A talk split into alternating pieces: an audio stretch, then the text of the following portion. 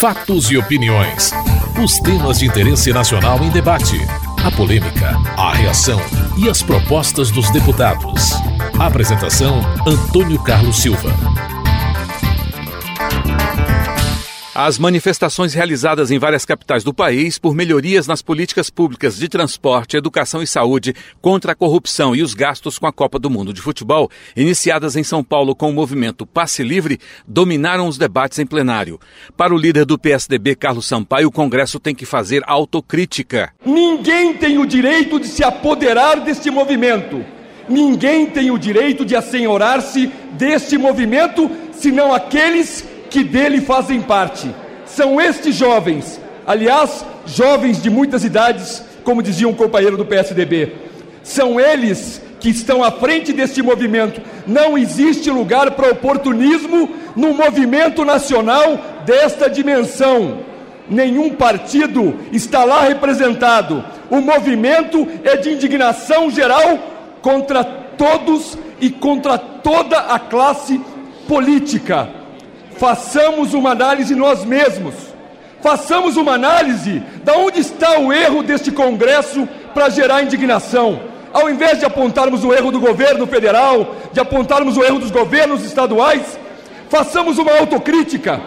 Como é que este Congresso pode ser respeitado por estes jovens se ainda se oculta por detrás e debaixo do voto secreto? Escolhem seus representantes, nós aqui estamos. E na hora de nos posicionar, voto secreto. O líder do PT, José Guimarães, afirmou que os manifestantes deram um duro recado aos governantes. A bandeira por um país mais justo e melhor, levantada por milhares de jovens, coincide com o que o PT defende e tem motivado nossas lutas na condução do Brasil.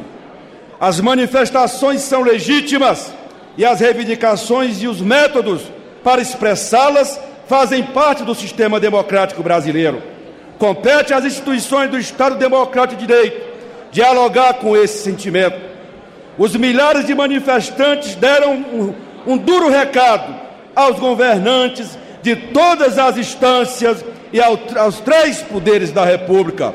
Deram um recado, sim, ao governador de São Paulo, Geraldo Alckmin, deu, deu um recado sim aos prefeitos de capitais e deu um recado sim a nós todos congressistas nas manifestações de ontem aqui na Câmara Federal. Trata-se da expressão do desejo de influir nas decisões de todos os governos, do legislativo e do judiciário. Para o líder da minoria, Nilson Leitão, a manifestação mostra que a sociedade se cansou do modelo político atual e criticou o governo. É um movimento difuso e de várias camadas da sociedade, e isso também é. A única coisa que não é, é contra a própria sociedade, é contra aquele que não aplica direito o dinheiro do povo, que não aplica o recurso público, é contra aquele que não sabe o que está fazendo no poder porque realmente colocaram no mesmo nível toda a classe política. E a classe política realmente está desmoralizada. E é verdade. Mas muito mais do que a classe política, a sociedade se cansou do modelo que está aí. Esse modelo exauriu, venceu, acabou. Ele não dá mais certo. Esse modelo não consegue vencer aquilo que precisa ser vencido para melhorar a sociedade brasileira. Sabe por quê? Porque nós somos dos piores na indústria da América Latina. Nós somos dos piores em crescimento da América do Sul, só ganhamos do Paraguai. Nós somos dos piores em educação. Nós somos um dos piores em saúde. Estamos trazendo técnicos de Cuba para substituir médicos no Brasil. O governo brasileiro não conseguiu ter rumo, não conseguiu ter um projeto onde efetivamente melhorasse a vida da população. Henrique Fontana, do PT do Rio Grande do Sul, afirma pela liderança do governo que o líder da minoria erra na avaliação do movimento. Aquele parlamentar ou líder político que tentar transformar o importante recado que recebemos ontem, nesta grande manifestação, em combustível ou material para a luta entre partidos, para a luta entre governo e oposição, na minha avaliação, começará muito mal a interpretação, que é profunda, que demanda reflexão complexa que não deve ser respondida no automatismo da luta política tradicional entre governo e oposição, entre PT e PSDB ou qualquer outro tipo de polarização. É evidente que a população que foi às ruas ontem, presidente Bife, especialmente os mais jovens, que foram maioria nas manifestações, querem uma saúde pública cada vez melhor, querem uma educação cada vez mais qualificada, querem transporte público mais barato em condições cada vez mais qualificadas. E o nosso governo, deputado Zé Geraldo, assume estas pautas como pautas que nos desafiam permanentemente. Para Mendonça Filho do Democratas de Pernambuco, o ônus por toda essa revolta mostrada nos protestos não é apenas do Congresso. O poder público anda literalmente divorciado da sociedade brasileira. Jovens, na sua grande maioria, protestando e dizendo que basta, o Brasil precisa mudar. Os políticos os governos, todos que representam o setor público, precisam ouvir a sociedade. E é evidente que, diante desse quadro todo, vivenciado nos últimos dias pela sociedade brasileira, não podemos restringir tão somente ao Congresso, ao Parlamento, todo o ônus dessa revolta, dessa insatisfação.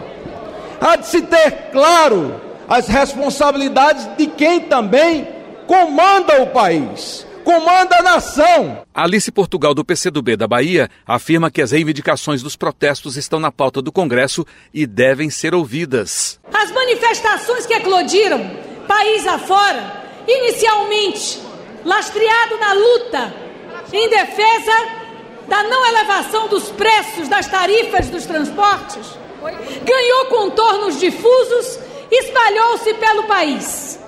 A verdade é que a atitude belicosa da polícia paulista levou a um processo de solidariedade nacional e até internacional. A agressividade desmedida, a ação absolutamente intransigente daquele corpo militar, infelizmente, assustou o Brasil e toda a revolta que havia em relação a essa situação da mobilidade urbana gerou essa expansão desta batalha. No entanto, não é só isso que mobiliza os jovens e cidadãos e cidadãs nas ruas desse país. Há uma série de demandas que nós consideramos demandas justas e da democracia Demandas que devem ser escutadas por este Congresso Nacional. Demandas que estão na nossa pauta. Por isso o PCdoB escuta com muita clareza e participa das lutas populares. Este é o momento de entendermos que este recado é um recado que, se bem assimilado, poderá fortalecer as vitórias sociais que já temos consolidado no Brasil. O líder do PSB, Beto Albuquerque, alerta para um pacto político que talvez esteja sendo feito fora do Congresso. Precisamos admitir, nobres pares, que há, uma, há um certo colapso na representação política desse país. Há uma desconexão da linguagem, da atitude, hoje, da política institucional com a política que está sendo clamada, reivindicada, exercida nas ruas das cidades brasileiras, ontem aqui em Brasília. Há uma desconexão, há um pacto político lá fora sendo formado, querendo mudanças, querendo o novo. E na política, talvez não estejamos ainda tratando de um pacto, um pacto político que dialogue e seja coerente com essas mudanças que estão sendo ouvidas por todos nós, a cada dia com mais gente, a cada dia com mais resignações, a cada dia com mais protestos. Nós precisamos ouvir esta sociedade, organizada ou não, ela precisa ser ouvida. Luiz Erundina, do PSB de São Paulo, cobração do parlamento. Estou ouvindo os discursos aqui dos senhores parlamentares se solidarizando, reconhecendo a legitimidade do movimento, mas essa casa tem que ir além dos discursos. No dia 11 de, julho de 2011, nós entramos, juntamente com o José Stedley, com uma, um requerimento de audiência pública na Comissão de Transporte para exatamente discutir o quê? Via, a, a, discutir a, políticas tarifárias para os transportes coletivos urbanos e metropolitanos. Portanto, há um ano e meio atrás, essa casa teria tido a oportunidade de, através de uma de suas comissões de mérito, ter que hoje, só para concluir, senhor presidente, está sendo objeto dessa mobilização fantástica da juventude em nosso país. E também em 2011, nós entramos com um projeto de lei para considerar o transporte como um direito social introduzindo no artigo 6 da, da Constituição Federal, entre os direitos sociais, saúde, educação, segurança, se incluiria o transporte coletivo. Esse projeto está na Comissão de Constituição e Justiça. O presidente daquela comissão se comprometeu de, na próxima semana, uh, pautar a matéria. Portanto, senhor presidente, essa casa tem que dar respostas mais concretas, mais efetivas e mais em tempo oportuno em tempo hábil, sem o que nós ficamos na retórica, no discurso que não, não, não representa uma contribuição efetiva da casa no encaminhamento das questões que hoje estão motivando essas mobilizações e essa insatisfação enorme. Alfredo Serquis, do PV do Rio de Janeiro, aponta causas na crise do transporte e alternativas. Nós temos aqui um transporte caro, um transporte de má qualidade, vítima de uma situação geral de crise de mobilidade que resulta da prioridade absoluta que é dada no nosso país ao automóvel. Em todos os níveis, o essencial dos orçamentos municipais, estaduais e federal, quando se pensa em transporte, é direcionado para servir ao transporte individual autoestradas, rodovias, viadutos. Então, é necessário ir no nogórdio do problema. Eu não sou favorável ao passe livre para todos. Eu acho que os ricos e a classe média têm que pagar o transporte público. No entanto, deve haver um subsídio social aos trabalhadores, aos marginalizados da nossa sociedade. Arnaldo Jordi, do PPS do Pará, festeja um movimento que busca muitas respostas. Eu queria festejar esta, esta onda democrática, essa manifestação cívica da sociedade brasileira, da juventude brasileira, me associar à análise daqueles que fazem o diagnóstico que não houve um comando único, isso é uma manifestação plural de lideranças, de atores sociais, políticos inclusive, mas principalmente de atores sociais, e cada um se manifestou ontem por este Brasil afora com a sua agenda reprimida de desejos, de necessidades e, necessari- principalmente sinalizando para as instituições, para os governos, para as elites desse país de que o sistema precisa mudar de que há um grau de insatisfação reprimida, como já foi dito aqui, há um pacto social e político engendrado ou entendido pelas lideranças e um outro de natureza diversa na sociedade civil aí fora. E nós precisamos estar atentos nisso. Para o líder do PSD, Eduardo Ciarra, o movimento é de reflexão para encontrar respostas à sociedade. É muito difícil fazer uma análise clara sobre essa situação. Nós temos que, é, sobre isso, é, fazer uma reflexão. E esta reflexão, com toda certeza, não pode ser fruto do calor do momento. É uma reflexão que tem que ser é, estudada, tem que ser analisada e tem que ser praticada. Né?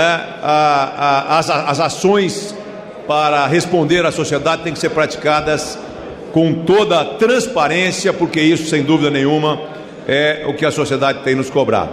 Então, quero deixar aqui essa constatação e dizer que, com toda certeza, essa mobilização das ruas deve ser entendida como uma manifestação de insatisfação e, para isso, nós que, são, que somos, é, vivemos a vida pública, temos que ter responsabilidade com relação a esse momento que vivemos. O primeiro vice-presidente da Câmara no exercício da presidência, André Vargas, pediu atenção do parlamento aos protestos realizados em todo o país. Que o parlamento brasileiro esteja atento ao que está acontecendo.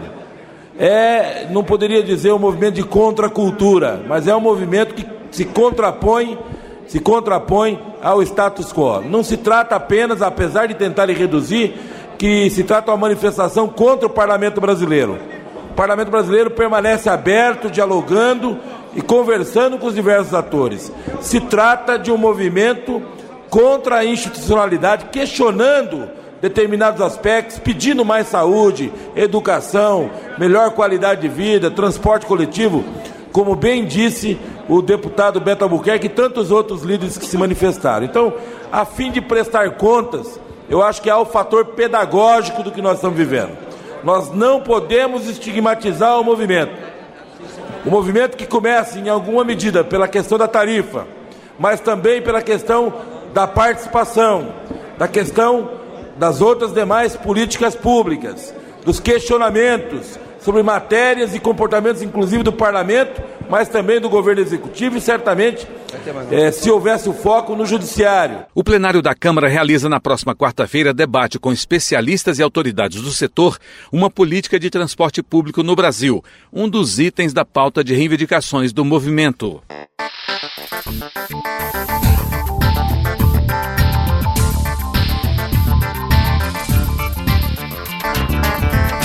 A aprovação pela Comissão de Direitos Humanos do projeto que suspende parte da resolução do Conselho Federal de Psicologia para permitir que psicólogos possam propor o tratamento da homossexualidade a pacientes causou reação em plenário. Para Simplício Araújo, do PPS do Maranhão, o projeto não interessa ao país. A Comissão de Direitos Humanos, senhor presidente dessa casa, aprovou, por cima do regimento interno, a chamada cura gay e nós, pelo PPS, vamos entrar com um pedido de anulação da matéria, porque o pastor Marcos Feliciano, presidente da comissão, não levou em conta que deveria ter aprovado antes um regimento de inversão de pauta. Takayama, do PSC do Paraná, defendeu a lisura da aprovação do projeto. Não há nenhum fundo de verdade nisso. Ele é que comeu bola, entrou com requerimento fora do horário e fora do sistema regimental. Então, nós não podemos aceitar esse tipo de situação. Simplício Araújo, do PPS do Maranhão, voltou a criticar a proposta aprovada na Comissão de Direitos Humanos. Aqui não, não tratamos hoje de matéria de relevância para a família, porque se nós quisermos tratar de matéria de relevância para a família, nós vamos tratar sobre a saúde, sobre a segurança, sobre o crack que está dizimando as famílias brasileiras e não sobre uma matéria que é de interesse puramente eleitoreiro aqui nesta casa, numa das comissões mais importantes. O presidente da comissão, Marco Feliciano, do PSC de São Paulo, rebate a acusação. Por favor. Gostaria que o deputado Simplício pudesse ser um pouquinho mais melhor Botar, assessorado. Se conhecesse um pouquinho mais de regimento, saberia que o que foi votado hoje era consequência de uma reunião anterior. Então não cabia naquele momento a inversão de pauta. Ele precisa ser um pouquinho mais assessorado e parar de falar besteira aqui no microfone. Anderson Ferreira, do PR de Pernambuco, exigiu esclarecimentos. Queria dizer para meu companheiro, amigo aqui, que ele tem que dar nomes. Ele tem que dar nomes. Porque ele foi para a Comissão de Direitos Humanos, agrediu todos o colegiado e quem está querendo promoção eleitoreira é o deputado Simplício. O líder do PSOL, Ivan Valente, não acredita na aprovação do projeto pelo Congresso. O nosso repúdio à aprovação da chamada cura gay pelo, professor, pelo deputado Marco Feliciano e dizer que essa proposta fere duramente as liberdades individuais, os direitos civis, direitos constitucionais, a livre orientação sexual. Mais do que isso, nós vivemos num Estado laico, não fundamentalista. Nosso repúdio e nós entendemos que essa proposta não passará. O texto aprovado ainda será analisado pelas comissões de Seguridade Social e Família e de Constituição, Justiça e de Cidadania, antes de ir ao plenário da Câmara. Você acabou de ouvir Fatos e Opiniões, uma produção da TV Câmara. Edição e texto Antônio Carlos Silva e Eliane Breitenbach. Apresentação Antônio Carlos Silva.